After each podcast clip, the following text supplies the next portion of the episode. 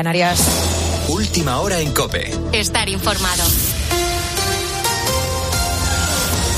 Bruselas ha llegado a un acuerdo con los Estados miembros que vetaron las importaciones de cereal ucraniano. A partir de ahora, Polonia, Hungría, Bulgaria, Rumanía y Eslovaquia sí permitirán el tránsito de estos productos para que puedan exportarse a terceros países. Eso sí, no se podrán quedar en estos cinco estados porque consideran que sus agricultores no pueden competir contra unos precios tan económicos como el de estos alimentos llegados de Ucrania. Sobre el terreno, en cuanto a la guerra, Rusia ha reanudado los bombardeos a gran escala en Ucrania ya ha causado al menos 25 muertos, entre ellos cinco niños. Mientras, desde Kiev reconocen que los preparativos de cara a una contraofensiva ya están en su fase final. Manuel Ángel Gómez. Ha sido el primer ataque del ejército ruso contra Kiev, la capital ucraniana, en 51 días. En la población de Uman es donde han causado más muertes estos ataques rusos con drones y con misiles contra varias ciudades. Han causado daños en varios edificios de viviendas. Peace. Los bomberos han acudido rápidamente a apagar los incendios que se han originado en algunos edificios residenciales, según se puede observar en un vídeo difundido por el diario Kiev Post. Una niña de tres años y su madre han perdido la vida en la ciudad de Dnipro al alcanzar un misil su casa. Las defensas antiaéreas ucranianas han derribado 21 de los 23 misiles lanzados por Rusia. 11 de ellos han sido lanzados sobre Kiev. El ministro de Defensa de Ucrania ha anunciado que la contraofensiva ucraniana ha entrado en su fase final de preparación. Por otro lado, el gobierno prevé que la economía española crecerá un 2,1% este año. Son seis décimas más de lo que pronostican los principales organismos económicos como el Banco de España o el Fondo Monetario Internacional y un 2,4% el año que viene. Así consta en el cuadro macroeconómico que ha enviado a Bruselas. De momento, el año ha comenzado con un crecimiento del 0,5% en el primer trimestre. Las exportaciones o la inversión extranjera mantienen la economía a pesar de la caída del consumo arrastrada por la inflación.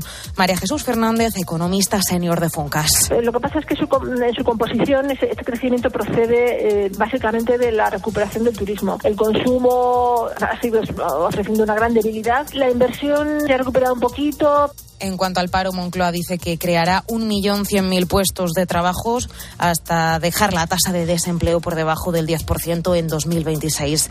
El otro dato económico es el del IPC, que se sitúa en el 4,1% por el encarecimiento de los carburantes, aunque la inflación subyacente, la que excluye la energía y los productos frescos, baja casi un punto. Nadia Calviño, vicepresidenta económica. La inflación subyacente ha bajado casi un punto en abril gracias a la ralentización del precio de los alimentos y como preveíamos, la inflación general ha repuntado por el efecto base. Con la fuerza de ABC. Cope, estar informado. Y ya conocemos la sanción por la pelea entre los jugadores del Real Madrid y el Partizan en la Euroliga, Guillermo Díaz. Ambos equipos deberán pagar una multa de 50.000 euros por lo sucedido en los cuartos de final de la Euroliga el pasado jueves en el Wishing Center. Por parte del Real Madrid, Yabusele deberá cumplir una sanción de cinco partidos y Gavidec uno. En el Partizan Punter estará sancionado por dos encuentros y Lesort por uno. Y comienza otra jornada de liga con la victoria 0-2 de la Real Sociedad en el Sadar contra Osasuna. Hoy continúa la jornada con el Elche Rayo Vallecano a las cuatro y cuarto, Real Madrid Almería a las seis y media y Barcelona Betis a las nueve de la noche. Precisamente, Xavi ha hablado sobre lo difícil que es dirigir al Barcelona. Ya dije en mi presentación que no vale ganar 1-0 y hemos ganado muchas veces 1-0 jugando muy bien, jugando muy bien y no vale, no vale. Entonces es el club más difícil del mundo. Tienes que ganar y convencer. Carlos Alcaraz ha remontado su partido en la segunda ronda del Mutua Open, venciendo al Finer Rusubori 2 a 1. El domingo enfrentará al búlgaro Dimitrov. Hoy se disputará el sprint del Gran Premio de Bakú de Fórmula 1. A las 10 y media la clasificación y a las 3 y media la carrera del sprint. Ahora sigues en la noche de Cope con Rosa Rosado. Cope, estar informado.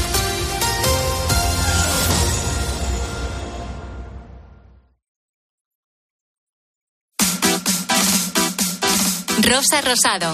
La noche. Cope, estar informado. Amor,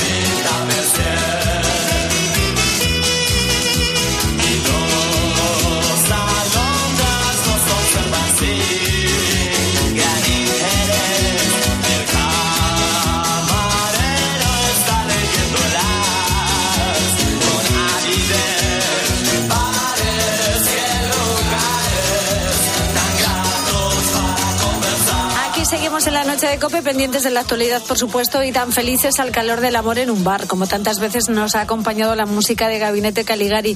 Y es que en España, eh, bueno, pues este es un país de bares. Es una afirmación que nadie discute. Primero porque somos el país con más bares del mundo, uno por cada 175 personas. No hay otro lugar con tantos, busques donde busques. Y segundo porque gran parte de nuestra vida se escribe en los bares. Que tienes algo que celebrar, lo haces en un bar. Que tienes algo que olvidar, ni te cuento. Que quedas con amigos, casi siempre va a ser en un bar. Son lugares fundamentales para el 85% de los españoles y son un lugar de cohesión social al que no quieren renunciar en los pequeños pueblos, donde saben que cumplen una función esencial y que sin bares el riesgo de despoblación es mucho mayor. Y eso lo sabe bien Miguel Ángel Moreno, vecino de Tera en Soria, un pueblo de algo más de 90 habitantes que no entiende la vida de su municipio sin el bar de la plaza. Sí, hasta mi madre que tiene 93 años va todos los días por hacer gasto, porque el bar siga funcionando. Un pueblo sin bar es un pueblo muerto. Te juntas con los vecinos, no haces relación, no limas asperezas. Hace tres años los vecinos de este pueblo de Soria se temieron lo peor cuando se jubiló el dueño del bar, pero menos mal que un matrimonio joven de portugueses se hizo finalmente cargo de él. El problema de estos bares rurales, como nos cuenta Miguel Ángel, es la rentabilidad. No, realmente así por ellos mismos, con los contratos de, con la luz y todo eso, no son rentables. De la seguridad social, las luces y todo y tal, quitando los meses de verano, están a la muerte. Y los políticos han visto que aquí hay tema. Por este motivo, los diputados de Teruel Existe han registrado en el Congreso una proposición de ley que busca dar ventajas económicas, fiscales y administrativas a los bares de pueblos de menos de 200 habitantes. Y te pongo otro ejemplo, Espadilla. Es un municipio del interior de Castellón que tiene 92 habitantes. Se quedaron sin su bar el pasado mes de septiembre. Llevaba 49 años abierto, pero tuvo que bajar la persiana como pasa siempre porque el pueblo se fue quedando sin vecinos y nadie se quería hacer cargo de este negocio. Pero el ayuntamiento no se quedó de brazos cruzados y difundió por todas partes un anuncio en el que facilitaban el alquiler y ayudas a la persona o a la familia que se hiciera cargo del bar. El anuncio lo escuchó un matrimonio de Valencia, Alejandro y Rosalía, que hace tan solo unos días, a primeros de abril, han vuelto a abrir el local para alegría de todos los vecinos de Espadilla. Aquí vienen, almuerzan y después juegan su partida cartas, algunos, otros en el periódico. Aquí es donde llegan todos los paquetes del pueblo. Cuando no hay nadie en casa, pues viene aquí todo lo que viene de correos, de Amazon y todo lo que venga, pues viene todo aquí al bar. O sea que es un punto social bastante, bastante fuerte. Alejandro dice que se nota que el bar da vida al pueblo. Abrió la Semana Santa y no paran de recibir clientes. Cuando está cerrado el bar, ya te digo, yo he cerrado dos días ahora y el teléfono no ha parado de sonarme. ¿Que no vas a abrir? ¿Que no? Y mira que pongo el cartel fuera. Digo, mira, es que hemos parado dos días para descansar porque vamos seis días a piñón, fuerte.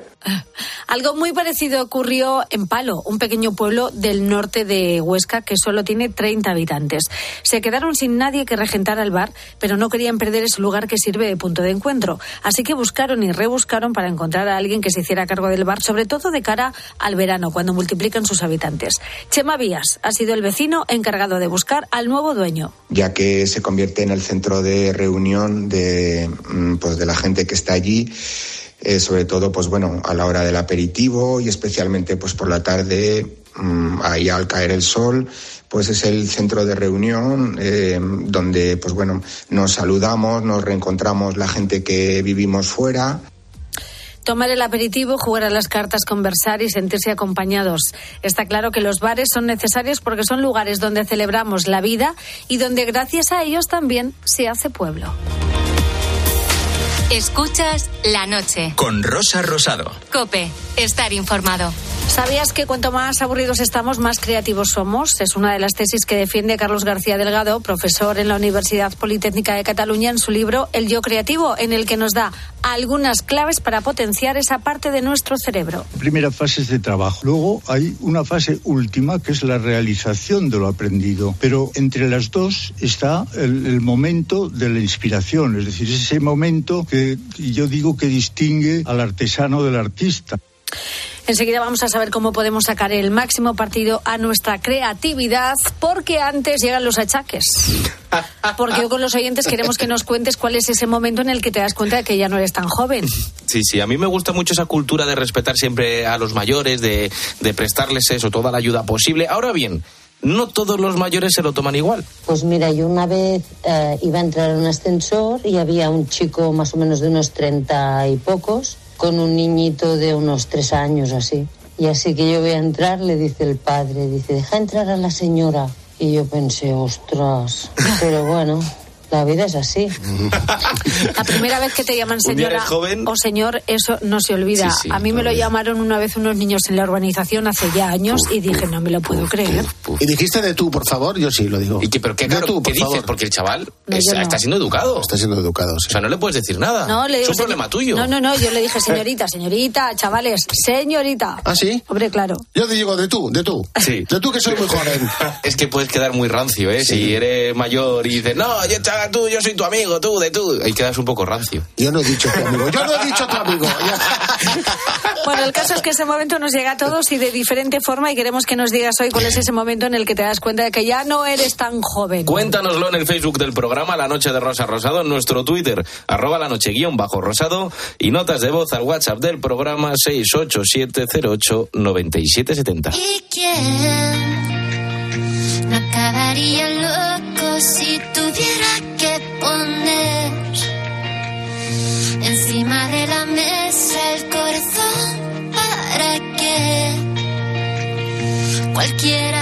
passing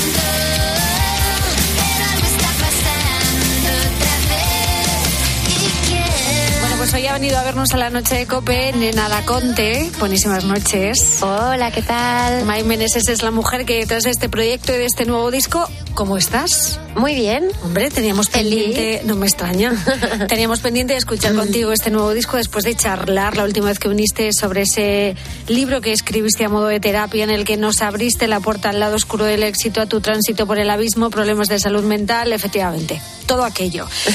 Por lo que después de ese gran ejercicio de sinceridad y de tocar fondo, ahora llega la parte luminosa de todo esto, ¿no? Claro, hará canciones nuevas y estoy súper contenta de también la, la acogida que ha tenido el disco ha sido muy buena, está siendo muy buena. Y supongo que esto abre una etapa en tu vida de mayor serenidad personal, ¿no? Después de echarlo todo en ese libro. Sí, ha sido, bueno, acercarme un poco más a mis fans, contándoles quién soy yo de, verdad y qué cosas de verdad me pasan por la cabeza. Y, luego, bueno, pues también en el libro conté mm, por qué surgieron las canciones, le iba contando mm, a través de códigos QR, podías escuchar la canción y yo explicaba eh, por qué la compuse. Y ha sido una forma eso de, romper como barreras y de acercarme más a mi público. Detrás de, cada luz es una esta canción que escuchamos es una de mis favoritas con la que hemos abierto esta entrevista y en esta canción hablas de muchas cosas pero sobre todo de las sensaciones que tienes ahora mismo no en este momento Claro, es una canción que, bueno, siempre habla de amor, ¿no? Porque al final detrás de cada luz siempre te, te busco a ti, ¿no? Pero va, va hablando, pues eso, como, como eh, cuando uno tiene un corazón demasiado sensible, parece como que lo va exponiendo y, y es más fácil que te hagan daño, es más mm, fácil ser, ser vulnerable, ¿no? Sentirse vulnerable. Y mm, también habla de la libertad, del deseo de, de volar, de, de cómo a veces perdemos por humildad, ¿no? Un poco a veces eh, por exceso, ¿no? De, de por exceso de humildad Sí. ¿Y qué ha supuesto para ti componer este trabajo? Recuerdo que me dijiste que fue sacar la libreta del cajón, empezar a escribir Sí. y salieron todas las canciones una detrás de otra. Sí, fue justo después de Filomena, o sea, después del confinamiento, después de Filomena, aquella nevada que cayó en Madrid, que nos dejó así sepultados. Y cogí el cuaderno de las canciones, me puse a componer salieron todas del tirón. Eh, de hecho, en, en esa época también fue cuando encontré el poema de Marwan, que es el- la canción El Verano, que es eh, una adaptación de, de un poema suyo que fue un poco pues eso, entrar en Instagram un día, encontrarme el poema y nacerme la necesidad de, de esas melodías, ¿no? De la canción. Antes de escuchar el verano, que lo vamos a escuchar, quiero ponerte esta otra canción.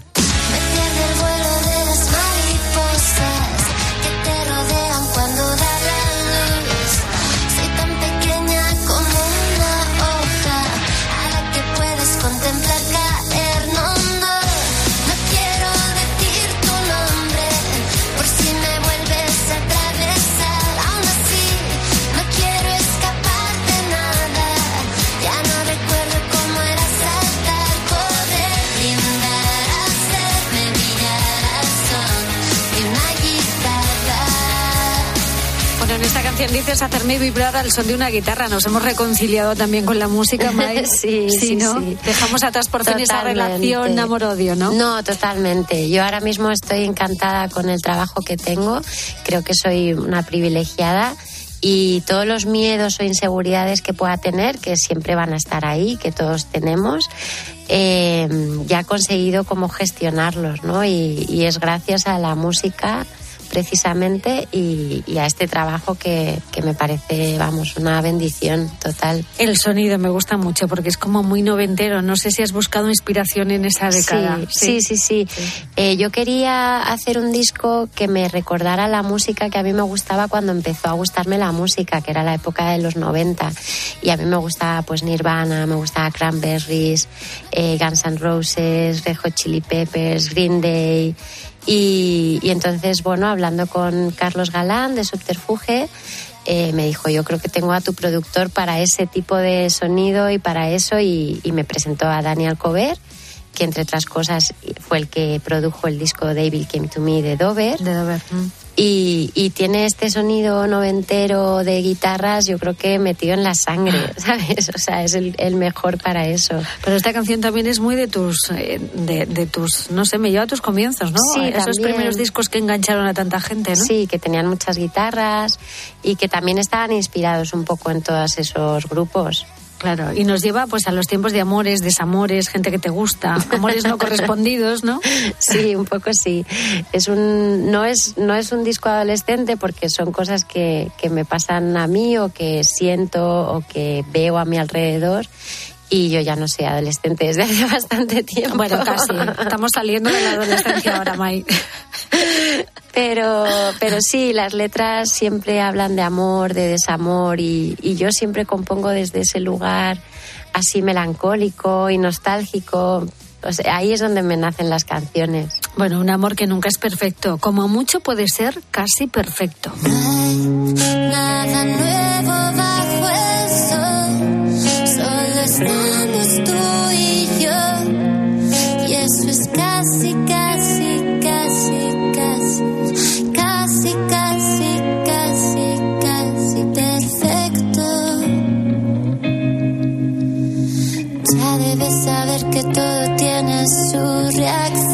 canción se llama Casi Perfecto. Esta canción da título al disco, que vamos, ese título está ahí puesto por algo. Esto no es Claro. una cosa que surja así en el momento. Claro, es un poco el darte cuenta que no hay que ser perfecta, que no hay que buscar tanto, eh, no hay que autoexigirse tanto, no, la vida con sus imperfecciones es muy bonita. Y, y el amor con lo imperfecto que puede llegar a ser, pues también con sus altibajos. No hay tanto. Y- con esa inestabilidad emocional está. que te crea siempre, pero Claro. bueno, eso es, eso es el amor, ¿no? Exacto. Y que la perfección no existe. A mí me parece ideal que todo sea casi perfecto. Con que sea casi perfecto me conformo, ¿eh? Sí, yo también. ¿Verdad que sí? Bueno, en este disco nuevo de May Meneses, de Nena da Conte, mm, hay canciones dedicadas a Madrid, a relaciones de las que no queremos despedirnos, al amor, a la vida, las pequeñas cosas que, que podemos encontrarnos en el camino. Incluso también, como nos contaba ella, se ha inspirado en las redes sociales.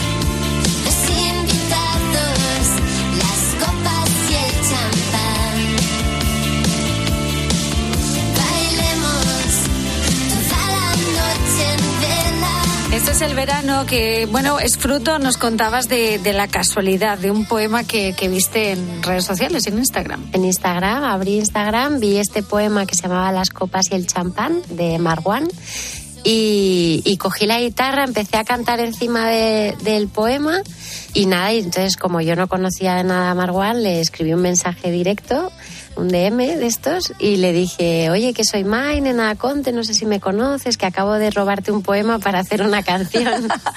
y entonces me dio su teléfono, le mandé el, le mandé el tema, así maqueta total, nota de audio, y, y le gustó mucho y nada, no, cambié a lo mejor de orden algún verso, y, pero no me atreví a cambiar nada de la letra. Entonces él en su poema dice el hombre gris cansado de todo y yo seguía diciendo el hombre gris cansado de todo.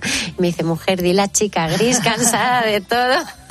y digo, vale, una, me- si me dejas lo cambio. Fíjate, si Marwan hubiera puesto música a este poema, no hubiera tenido el rollo que tú tienes. Porque son- es verdad que sois estilos completamente Sí, distintos. es muy diferente. Por eso le habrá gustado mucho cómo ha quedado, ¿no? Sí, sí, sí, le ha gustado. Y, y ahora lo que me falta es que venga a algún concierto y cante conmigo, ¿no? Pues sería estupendo. Pues mira, pues ese concierto de presentación que tienes en noviembre en Madrid es un buen momento. Aunque Exacto. queda mucho para ello, pero todo. Pero es un Bueno, buen queda, momento. queda mucho. Es el 3 de noviembre en el Teatro Barceló y a mí me encantaría que, que viniera a cantar conmigo Marwan. Podría ser una sorpresa muy guay. Pues sí. Pues fíjate, abrimos ahí una veda con tú que eres muy de lectura y de inspirarte también, no solamente en tu vida, sino en, en libros que lees. Esto de, de musicalizar poemas mm, es un buen Está camino, muy ¿verdad? bien, sí, sí, sí. Yo ahora porque el siguiente disco ya lo tengo compuesto entero y ya estoy trabajando en él, pero a lo mejor el siguiente podría hacer eh, un disco de poemas porque es, es muy buena idea. Sí, sí, sí. Por cierto, el paso del tiempo también es una de las patas temáticas de este nuevo disco. ¿Cómo lo llevas tú, Mai? Yo fatal. ¿Verdad que sí? Bueno, yo a ratos. Pero no, me doy cuenta, por ejemplo, ahora me quiero mucho más y me mm, no me critico tanto, pues cuando me veo en fotos o me veo en vídeos y todo, normalmente yo siempre era muy de, ay, que estoy así, o estoy asado, o estoy más gorda, o estoy más no sé qué.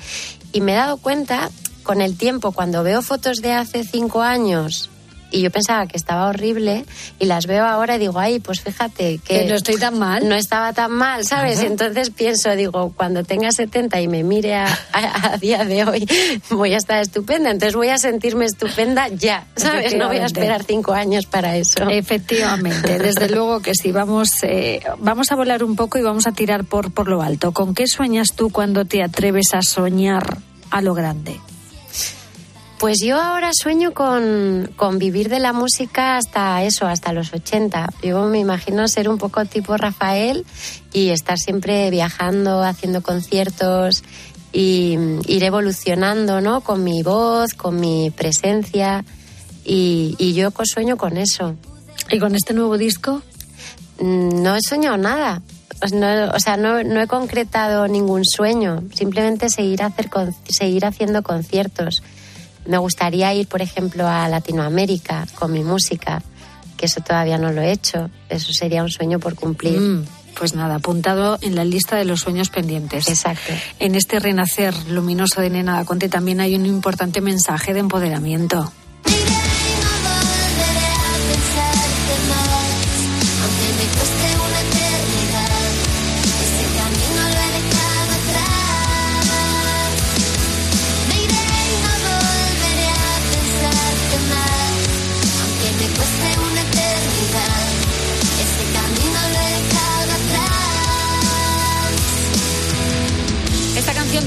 Sonido de, de banda, de, de- de las guitarras, de la batería. Bueno, es que el disco suena, suena francamente bien. Para mí esta es la gran canción de desamor. Sí, sí, sí. ¿Verdad? Es una canción de desamor y es mi, de mis preferidas del disco. Es esta. Claro, una canción de una mujer empoderada que dice, mira, Mm. sin ti también puedo vivir. Exacto, ¿eh? sí. Que, que nos podemos valer por nosotras mismas cuando una encara una situación así. Exacto, sí, de eso habla la canción. Y bueno, nuestras voces suenan cada vez más alto, aunque el miedo todavía paraliza. Tenemos mucho camino por delante aún, pero bueno, el empoderamiento de la mujer está bien y reflejarlo en una canción, con lo Sí, importante y- que son los mensajes hoy en día. y hablarlo de, de, o sea, todo lo pesadas que somos con el feminismo y todo eso, y a mí me ayuda mucho porque me doy cuenta de esos micromachismos que a lo mejor no sería tan consciente. Me doy cuenta de, oye, pues sí que es verdad, dicen mucho de la conciliación y, y aunque es verdad que a mí me ayudan, pero siempre pienso que me están ayudando. O sea, ese, ese matiz todavía no me lo consigo quitar, por ejemplo. Y creo que el 80% de la responsabilidad de que mi casa funcione, de que mis hijos estén con alguien cuando yo tengo que trabajar, casi es responsabilidad mía. Y, y todo eso hay que, hay, hay que hablarlo y hay que irlo cambiando poco a poco. Poco a poco. Poco a poco. Y la verdad es que la esencia de Nena da Conte aparece en cada acorde en esta canción también. ¿eh? Sí, sí, ¿Verdad? sí. Lo mismo sucede con esta otra canción.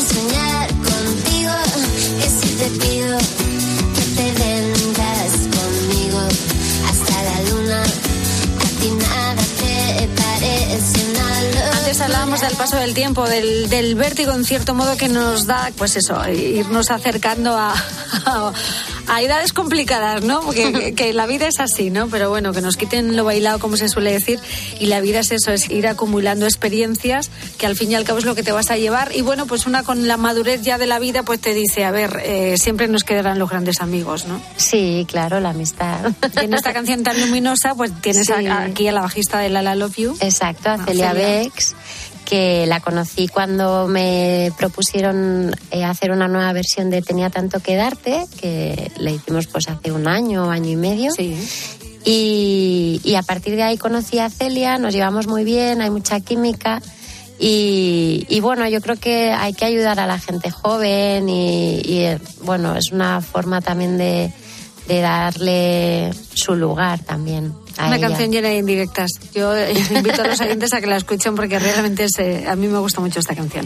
Bueno, ni nada, Conte, ya tenemos disco. Ahora toca moverlo, hacer tantos conciertos como se pueda, ¿verdad? Exacto, ahora toca salir a la carretera, coger la furgoneta y, y nada, y vamos a estar en muchos sitios. Yo en mis redes sociales siempre voy avisando de los conciertos, pero vamos, aquí en Madrid voy a estar, lo que hemos dicho, en el 3 de noviembre en el Teatro Barceló haciendo presentación de- del disco. Bueno, con un poquito de suerte vemos a Marwan también y alguna que otra sorpresa. Exacto. Por cierto, he oído eh, que en algún momento lanzarás la canción que presentaste en el Benidorm Films de, de Sí. Londres a París, ¿no? Sí, sí, sí. Voy a sacar esa canción y mm, en formato single y voy a incluir otra canción que yo creo que a mis fans les va a encantar. ¿Ah, sí? una sorpresa. Es una Sí, sorpresa. Sí, sí, sí. Pues me alegro que ese tema no se quede guardado en el cajón, únicamente porque sé que lo tocas en los directos, pero nos gusta que haya versión Sí, próximamente. sacarlo, claro. Exactamente, sacarlo. Bueno, pues querida, que la vida nos siga sorprendiendo. Eh, Gracias por, por escuchar con todos los oyentes de Cope tu nuevo disco. Muchas gracias a ti. Y, y, amiga mía, que la rueda sigue. Sí, seguimos girando. Mira, exacto. ese es un buen título para, para ese disco que tienes ahí a las puertas. de- que ya sé que tienes compuestas todas las canciones. Sí. Cuídate mucho, nena Conte, gracias. Muchas gracias.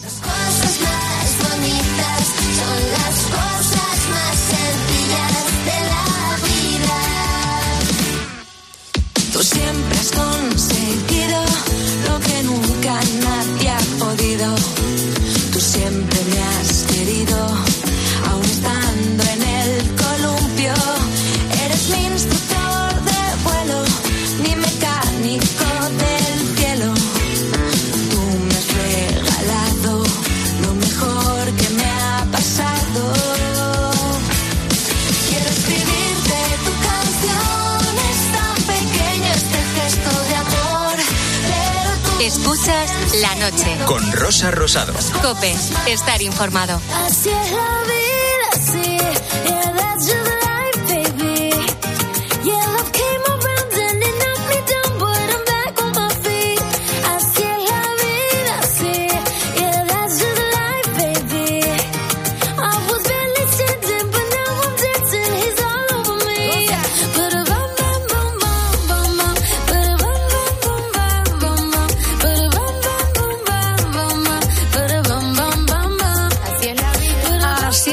así. Las películas empiezan a parecerte demasiado largas, los episodios de más de 50 minutos también, las telecomedias con episodios de 22 minutos perfectas, pero te molestan las risas enlatadas. Eso es, es que son risas de muertos, son las mismas risas en todos los programas. Pues eran las series de las risas de las series de vuestra época. Pues Ya. Robert, te estás haciendo mayor. Muy, muy mayor. Muy mayor. Y ahora, cuanto más mayores nos hacemos, más capítulos de, un- de una serie queremos ver al día.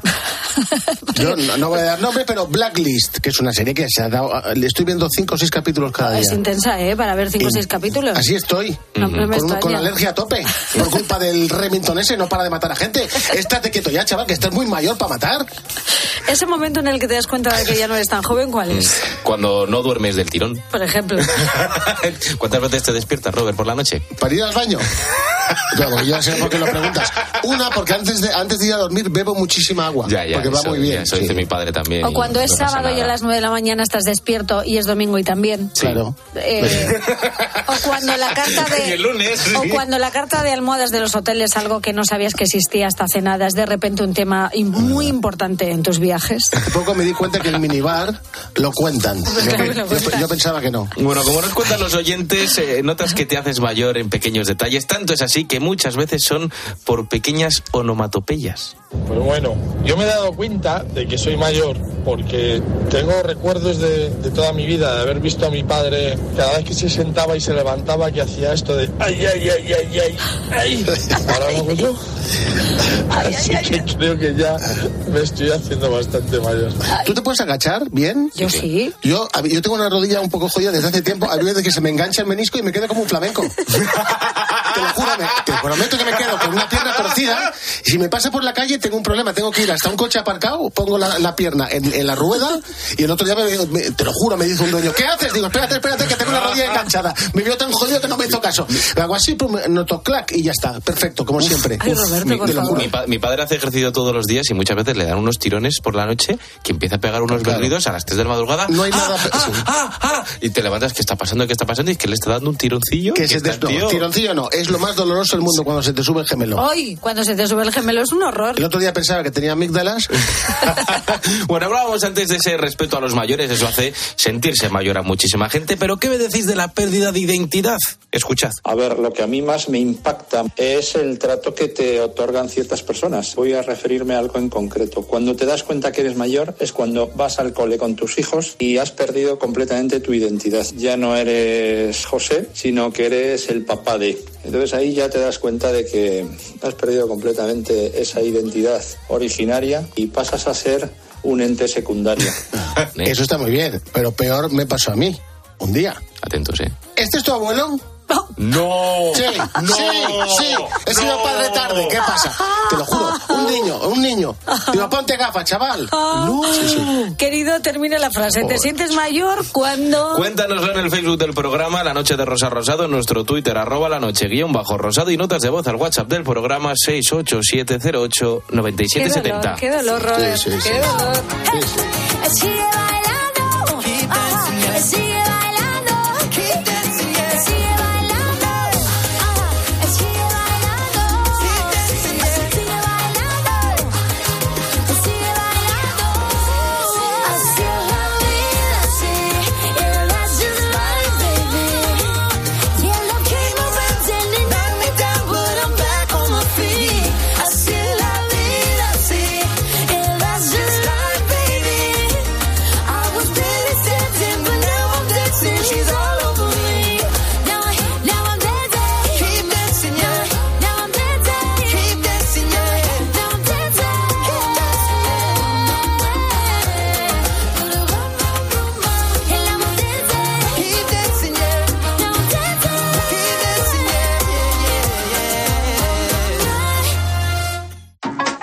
¿Buscas diversión? La norma de los números primos. Así llaman a la fórmula que usan bares y restaurantes para que consumamos más. 3, 5, 7, 11 croquetas, por ejemplo. De esa forma pides otra para que no te quede una sola croqueta. A las 10 de la mañana la tienes asegurada con Carlos Herrera en Herrera en Cope. Si yo solo me como una croqueta y el resto se comen dos, bienvenido sea un número impar. Ya, pero la mayoría es dos y dos, o una y una. Y entonces la gente por eso. Claro, Claro. Sí, sí, sí. Lo No, Porque él es de los que dice, yo es que solo como una y luego se come dos o tres. Escucha Herrera en Cope. De lunes a viernes de 6 a 1 del mediodía. Con Carlos Herrera. Rosa Rosado. La noche. Cope. Estar informado. Bueno, aquí seguimos en la noche de Cope. Vamos a contarte, bueno, pues eh, algunas curiosidades que nos han llamado la atención esta semana, Álvaro. Ujú. El otro día leí en Instagram una frase que me gustó mucho que decía que a veces eh, tienes que parar para poder coger impulso. Y, en el proceso creativo, que es de lo que te voy a hablar hoy, pasa un poco lo mismo. Tú imagínate un, pintor, un escritor, un- una persona que esté inventando cosas, ¿no? Horas y horas de trabajo y de repente, claro, se levantan, se dan una vuelta, se toman un refresco, vuelven y ya empiezan a escribir, a pintar o a inventar algo espectacular. Hace poco es que llegó a mis manos un libro de Carlos García Delgado, que es un profesor de la Universidad Politécnica de Cataluña, se llama eh, El yo creativo. Y en este libro pone dos ejemplos de, de- de genios que se tomaron ese momento de desconexión y que de repente, pues, idearon cosas maravillosas. Por ejemplo, Newton. ¿No? que reposaba debajo de un árbol cuando se le cayó la manzana y descubrió que existe la gravedad. O por ejemplo Arquímedes, que estaba flotando en esas termas cuando gritó ese eureka mientras rebosaba el agua de los bordes de las termas. Y es que si no fuera por ese respiro, muchos de ellos no habrían llegado a descubrir esa, esa gran idea. Según este profesor, tomarse una pausa atrae la inspiración. Ahí tiene su lógica, Mira, efectivamente. Carlos Delgado cuenta, cuenta en ese libro que hace unos años una alumna de arquitectura de la Universidad Politécnica de Cataluña sufrió ese, eso que se denomina como bloque, bloqueo creativo, ¿no? Que estaba pues eh, ideando un proyecto de la asignatura y no sabía qué hacer más. Acudió un profesor y sorprendentemente eh, Carlos no le recomendó ni libros, ni estudiar, ni nada. Le dijo que directamente se fuera a la playa y eso hizo. Y allí sobre la arena le vino toda esa inspiración de golpe y horas después pudo regresar a la facultad y presentar ese proyecto al profesor. El proceso creativo es algo que aquí ejercitamos mucho en el programa, así que toma nota que este libro da algunas claves para entrenarlo. Empezamos con la memoria. que la memoria no es un archivo a la manera de una biblioteca normal de la que extraemos un libro, sino que es un contenedor de información en el que los datos se mueven permanentemente, chocan entre sí y dan lugar a nuevas combinaciones. Pero este proceso hay que dejarle eh, que espacio para respirar. Y La memoria, aparte de respirar, también necesita, entre comillas, comer, es decir, información. Es verdad que la razón lógica es muy importante y hay que educarla, pero sin memoria, es decir, si no abastecemos a nuestra memoria de, de información, de datos, es imposible que seamos creativos, porque las ideas que nosotros tengamos siempre se fabricarán a partir de lo que ya tenemos. Ya, claro, lo que pasa es que así explicado parece fácil y Efe- todo, ¿eh? Y parece que las cosas, los guiones de radio parecen Eh. que, que salen como Que salen churros. solos. Pues mira, seguimos, Rosa, porque como todo proceso pasa por varias fases hasta que llega la inspiración. Primera fase es de trabajo. Luego hay una fase última que es la realización de lo aprendido. Pero entre las dos está el, el momento de la inspiración, es decir, ese momento que yo digo que distingue al artesano del artista. Y ahora vamos a ver entonces cuándo encontramos o cuándo podemos encontrar ese momento de inspiración. Mira, ahora te voy a pedir, Rosa, que te relajes, porque Carlos te va a explicar cuándo te llega esa inspiración, como por ejemplo a los inventores o a los estudiantes. El punto intermedio entre el sueño y la vigilia es el estado de relajación. eh, eh, ese es el que se trata de conseguir para ser creativo, para que las ideas acudan a tu mente, como le pasó a Arquímedes o como le pasó a Newton, en el, el caso que has contado. o Otros muchos científicos o artistas cuentan que precisamente se les ocurrió la idea en el momento en que estaban descansando. Fíjate, y cuando dormimos, ¿qué hacen entonces la conciencia y la memoria? Pues mira, algunos sueños tienen que ver con la realidad, la memoria no descansa, es más, de hecho se activa. Lo explica Carlos. Cuando soñamos, cuando estamos dormidos, es aquel momento en que la conciencia deja total libertad a la memoria. ¿Y qué hace la memoria? Pues fabrica imágenes continuamente a partir de los datos que tiene, desde luego, pero los recombina y da lugar a imágenes nuevas. Bueno, pues tomamos nota porque a veces no somos conscientes de que es necesario parar y reposar el conocimiento para activar nuestras neuronas. Por eso es tan importante aburrirse, para que todo el proceso creativo se ponga a funcionar. Rosa Rosado. La noche. Cope. Estar informado. Es sábado 29 de abril y vamos a iniciar nuestra sección de leyendas y misterios, algo que siempre nos encanta a estas horas y que es un buen momento para ello. Y contamos con el gran investigador de estos temas, nuestro experto José Talavera. Buenas noches. Buenas noches, ¿qué tal Rosa? ¿Cómo va la vida? Pues muy bien, o sea, hoy la cosa va de pintores, arquitectos, Vaya. escultores que fueron dejando sus particulares enigmas en sus obras más icónicas. Yo te digo, hay mucho misterio en el arte, Rosa, ya te lo digo yo, pero Qué fíjate, eh, hay que ver, hay que leer los cuadros, no hay que verlos, hay que leerlos, realmente. No es fácil, pero bueno, lo vamos a intentar. Antes vamos a contar de dónde vienen algunas expresiones que utilizamos muy habitualmente, pero que desconocemos su origen. Que significa que una persona comienza a discutir y cada vez se va enfadando más, subiendo de tono. Vamos, que se le va calentando la boca. Ya te digo, anda que no nos pasa eso a los españoles sobre todo, ¿eh? hoy nos tanto. encanta. Bueno, pues y comienza a soltar muchos insultos seguidos, a despotricar de todo y de todo. Bueno, el origen del dicho lo encontramos en el mundo ecuestre, fíjate tú, Rosa. Anda. Cuando un caballo parece o padece deshidratación, se le calienta la boca y esto provoca que las riendas que sirven para dar las instrucciones, llamados bocado, hay que decir, porque van colocadas justamente en la boca, se le desajusten y provoque que no haga caso a las órdenes que se le dan. De esta manera acaba desbocado y por lo tanto el jinete pierde todo control sobre el equino rosa. De ahí que cuando a alguien se le calienta demasiado la boca, acabe perdiendo el control de lo que está diciendo. Fíjate que nunca pensé que este dicho encontrábamos el origen en el mundo ecuestre. Ya ¿eh? te digo, como, un como los caballos, pues tú ibas un caballo así dando relinchando, Sí, sí, pues sí. igual, igual nosotros cuando se nos calienta Se la nos boca. calienta la boca. Bueno, pues vamos a hablar hoy de un tema muy interesante porque si hace unas semanas hablamos del robo de, de obras de arte, ahora vamos a tratar misterios que algunas de ellas contienen porque el artista quiso dejarlo ahí para la posteridad. Sí, porque hay muchos artistas que fueron dejando estos particulares enigmas en Sí. sus obras de arte más icónicas. Vamos a conocer algunos de ellos y a ver si podemos descifrarlos. Pues venga, comenzamos con un cuadro muy conocido. Conocido y que ha sido fuente de, de misterios desde hace tiempo, La joven de la perla de Vermeer. Lo de hay película, bueno, pintó La joven de la perla, Vermeer, en torno al año 1665 aproximadamente, y es una obra, eh, su obra más famosa en todo el mundo, aunque es muy famoso Vermeer. ¿eh? Destaca la perla que la joven luce en la oreja izquierda, tú lo recuerdas, ¿verdad? Sí. Tiene forma de esfera o semiesfera, pero si te acercas verás que está hecha con solo un par de pinceladas de color blanco, fíjate. En los últimos años ha surgido una polémica en torno a este cuadro. ¿Y si la famosa perla que da título al cuadro no es una perla? Ya. ¿Sabes? El pintor holandés Vincent Icke se lo preguntó hace unos años. Para aclarar sus dudas, decidió realizar un estudio científico sobre el tema y en 2014 llegó a la conclusión de que se trata de una esfera de metal. No es una esfera porque el tamaño es demasiado grande para ser Claro. una perla natural. Efectivamente.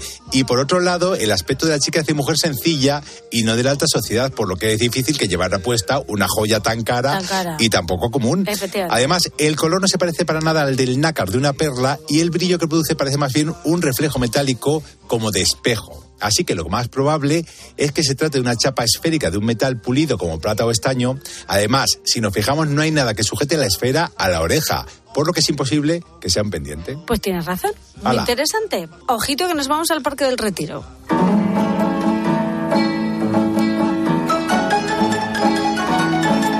A ritmo de chotis. Me encanta Chotis. Hablamos de, de una escultura que nos la encontramos precisamente aquí en el Parque del Retiro, muy llamativa, que es la del ángel caído. ¿Qué misterios guarda esta obra de arte, José? Bueno, la verdad es que a mí siempre me ha impactado esta estatua, pero he hablado con Manuel Jesús Segado Uceda, que ha sacado un libro llamado Enigmas del Arte y me ha dicho esto, fíjate.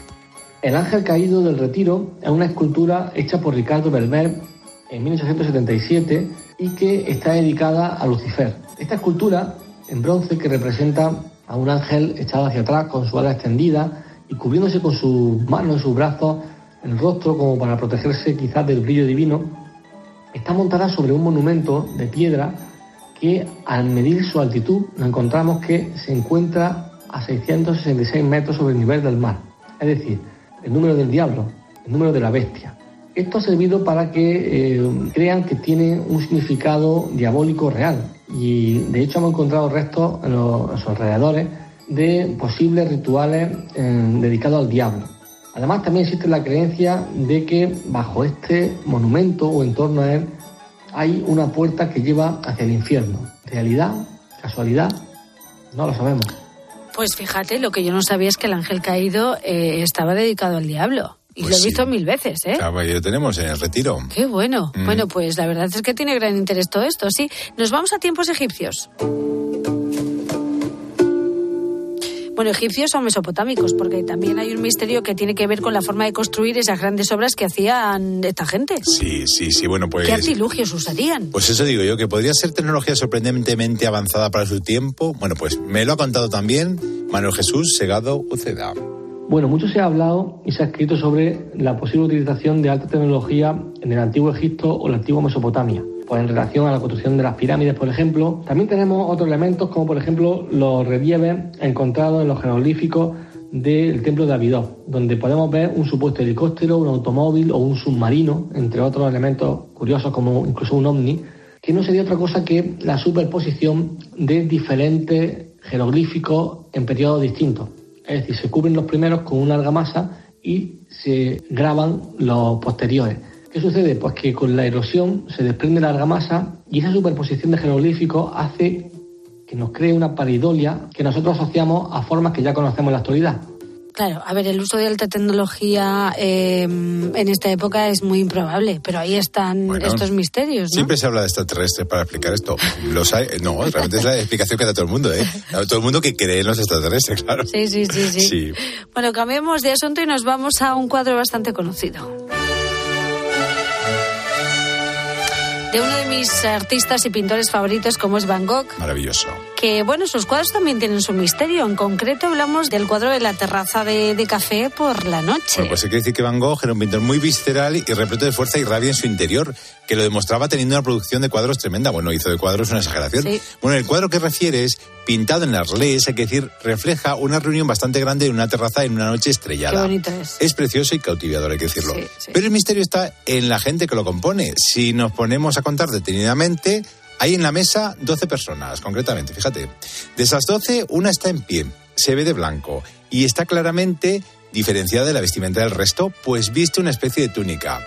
Se asegura que esta era una representación de la última cena y que el de blanco es el mismo Jesucristo hablando a sus ¿En discípulos. serio? ¿A que no te lo esperabas? Mira que lo he tenido durante muchísimo tiempo en el salón de casa y nunca me había Nunca percatado de esto. bueno, pues no pensaba yo que era una representación de la última cena. Sí, sí, sí, sí, bueno, sí, qué dice que sí, curioso. que sí. Qué curioso. Vamos con otro importante cuadro.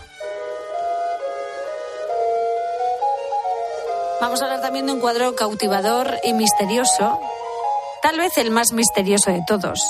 Y el que más sorprende cuando lo ves, porque por lo visto es muy pequeñico. Sí, Se trata de la Gioconda de Leonardo da Vinci. Sí, bueno, pues hay que decir que la Gioconda sigue siendo un misterio a día de hoy. A día de hoy ¿Quién era la Gioconda? Sí. Todo apunta a que la mujer retratada es Lisa Gerardini, esposa del comerciante italiano Francesco Bartolomeo di Giocondo, que era conocido con el sobrenombre de Mona Lisa.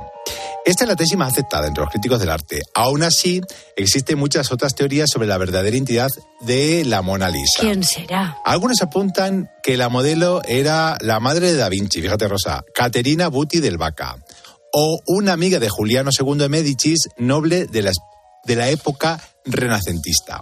Otros apuestan porque la modelo pudo ser un amante del artista eh, o, bueno, que era un joven disfrazado de mujer o incluso un autorretrato del autor caracterizado con rasgos femeninos. Qué misterios. La cantidad de cosas, ¿no?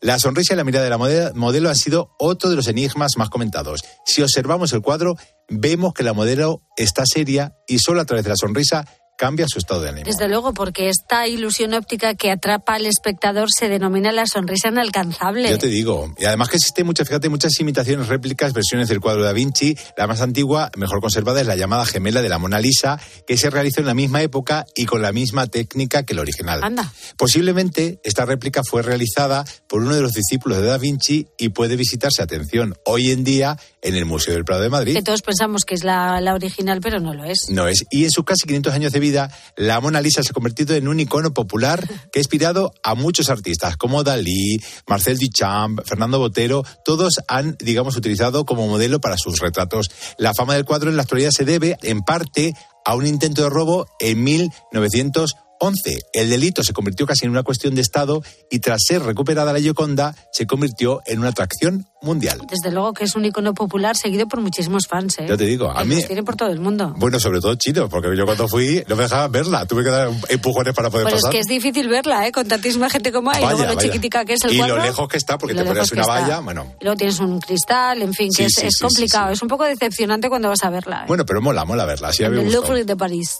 Bueno, eh, vamos con otro cuadro mítico. Vamos a hablar, a desvelar algún misterio del Ángelus de Millet, que tiene también mucho misterio. Bueno, pues he aprovechado para que nos lo cuente Manuel Jesús Segado Uceda, que lo explica muy bien en su libro Enigmas en el arte. Esta retrata una escena en mitad del campo donde vemos retratada a una pareja entre la que se encuentra eh, una cesta depositada en el suelo. Dalí también se eh, obsesionó tanto con esta pintura que hizo diferentes estudios, diferentes ensayos sobre ella y consiguió que le hicieran una prueba de rayos X a través de la que se pudo ver que debajo de la cesta había un objeto que habían pintado previamente, parecía una caja. Pues eh, lo que se dice es que puede ser que esa familia, esa pareja, no estuviera rezando el ángel, sino que estuviera asistiendo o enterrando a su hijo pequeño que había muerto, pero que por la crudeza de, esa escena, el representante de Milén le dijera que bueno, aquello no lo iba a comprar nadie. Entonces el pintor parece ser que sobre ese ataúd pintó esta que podemos ver en la actualidad. Fíjate qué difícil a veces es interpretar el arte, ¿eh? Yo te digo. ¿Y Pues lo sí. que y qué pensaría el pintor en su momento? Sí, sí, o sí. el artista. Desde luego, me he quedado muy fascinada, me quedo con ganas de más, ¿eh? Bueno, vamos a conocer ahora en un minuto poco más la vida, milagros o misterios más llamativos de algunos de los personajes, momentos o lugares más importantes de la historia. Y vamos a hablar esta noche sobre un caso muy extraño y es la desaparición de Jimmy Hoffa, el conocido jefe del sindicato de camioneros de Estados Unidos. de cual hizo una película, Jack Nicholson, hay que recordarlo. Bueno, Sí. pues el jefe de los Teamsters, eh, este hombre fue visto por última vez el 30 de julio de 1975 frente a un restaurante del área de Detroit. Desapareció por completo y de vez en cuando el FBI investiga a ver qué pasó. De hecho, la última investigación fue en un campo cerca de Detroit en junio de 2013 porque un presunto mafioso, Tony Cerilli, dijo que allí estaba, había sido golpeado con una pala y enterrado allí. Nada encontraron, por supuesto, porque eso suele ocurrir. Bueno, pues de- en el momento de, la desaparición, el FBI eh, pudo, se piensa que pudo estar eh, vinculado a los esfuerzos de Hoffa por recuperar el poder en Tister y la influencia de la mafia sobre los fondos de pensión del sindicato. Ya estaba tratando de volver a una posición de poder, eso pensaban, ¿no? Efectivamente, bueno, pues fue enviado a prisión en el 67, Nixon lo indultó en el 71, pues las teorías a lo largo de los años incluyen que enterraron a Hoffa debajo del antiguo estadio de los Giants en Nueva Jersey, que lo enterraron en una granja de caballos en Michigan, que fue llevado a un pantano en Florida como alimento para los cocodrilos Comida. o que su cuerpo fue incinerado. Fíjate la cantidad de versiones. Otra de las primeras teorías era que Hoffa simplemente se marchó a América del Sur con una bailarina gogo, que sería lo mejor para él, sin ninguna duda. Bueno, pues sorprendente misterio el de este señor, Jimmy Hoffa. Pues te la vera, gracias por hablarnos de estos misterios tan increíbles que tiene el arte mundial y todas estas curiosidades. Bueno, pues un muy seguro muy grande. Hasta la próxima semana. Adiós, José Talavera, gracias. Chao. Rosa Rosado. La noche. Cope. Estar informado.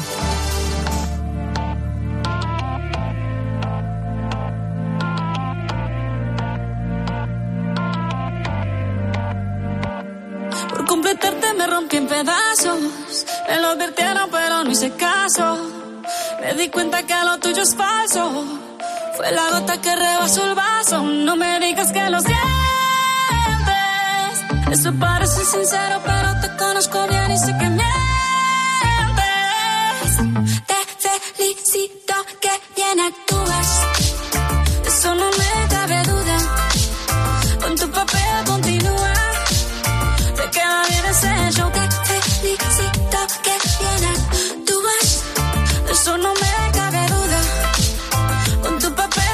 Bueno, pues no sé por qué eh, se me ha venido a la cabeza ahora que si hace tiempo que los futbolistas multimillonarios son más jóvenes que tú, pero te da la sensación de que el último que se ha puesto de moda podría ser tu hijo, eso significa que te estás haciendo mayor. Mucho. No sé por qué me ha venido lo del futbolista a la, a la mente, por lo que sea, Piqué, podría ser mi hijo. por lo que sea, pues sí. Y Shakira también, pero vaya, vaya par de hermanos se matarían. Si fueran No, hermanos Sha- se matarían. Shakira no puede ser tu hija. Shakira tiene 40 y largos. Claro. 45 Sí, creo sí, que sí, tiene. sí. sí, Piqué sí. puede ser el hijo de Shakira. Es que le lleva 10 años por lo menos a Piqué. ¿Shakira tiene 45? Sí, sí. 45 46. Por lo menos, ¿eh? Entonces, qué contento estoy. No puedo ser su padre, qué maravilla.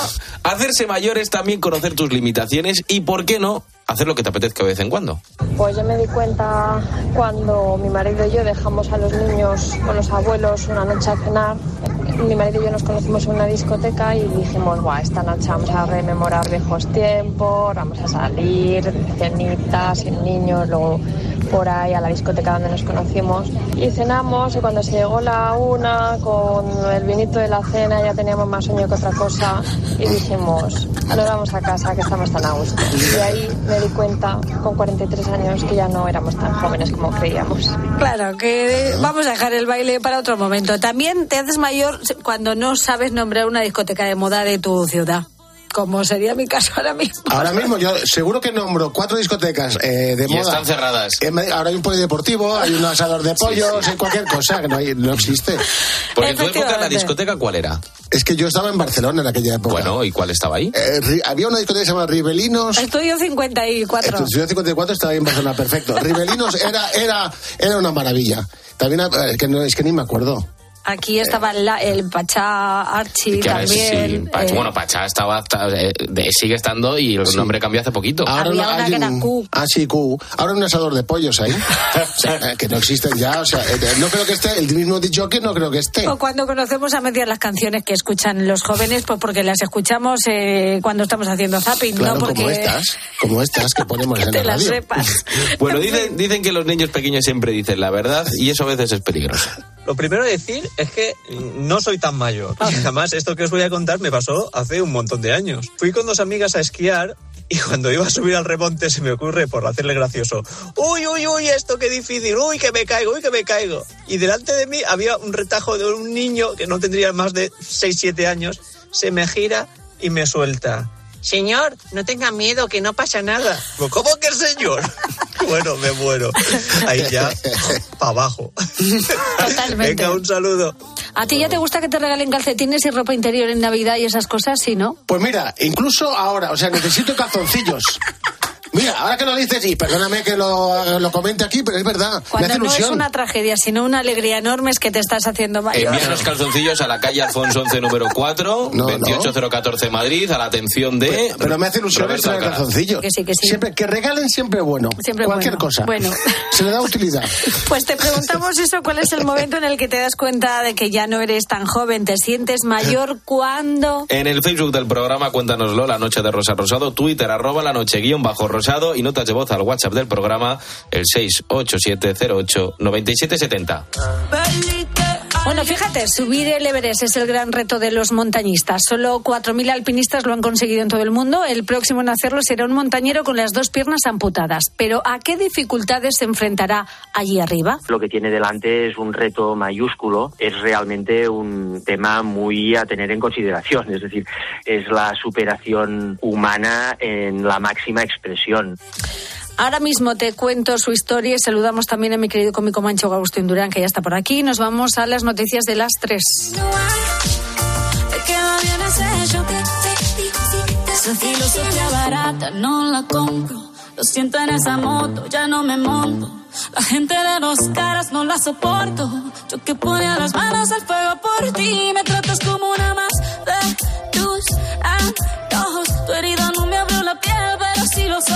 Los tengo rojos. De tanto llorar por ti y ahora resulta que los sientes. Suena sincero, pero te conozco bien y sé que mientes. Te felicito que Escuchas la noche. Con Rosa Rosado. Cope, estar informado. Testigos de la Fe. La vivencia de los cristianos en Cope. Lourdes Perramón, superiora general de las Oblatas del Santísimo Redentor. Pues seguro que no, y por los datos que tenemos, desde luego, y tampoco lo es a veces, o lo sigue siendo en nuestro siglo XXI, ¿no? Y yo creo que ahí está uno de los valores de ella y de la película, de que pueda mostrar que ya en el siglo XIX había mujeres que de algún modo se comprometieron y entregaron su vida para defender los derechos de las mujeres, para ofrecer oportunidades. Y bueno, yo creo que Antonia es una mujer muy avanzada a su época.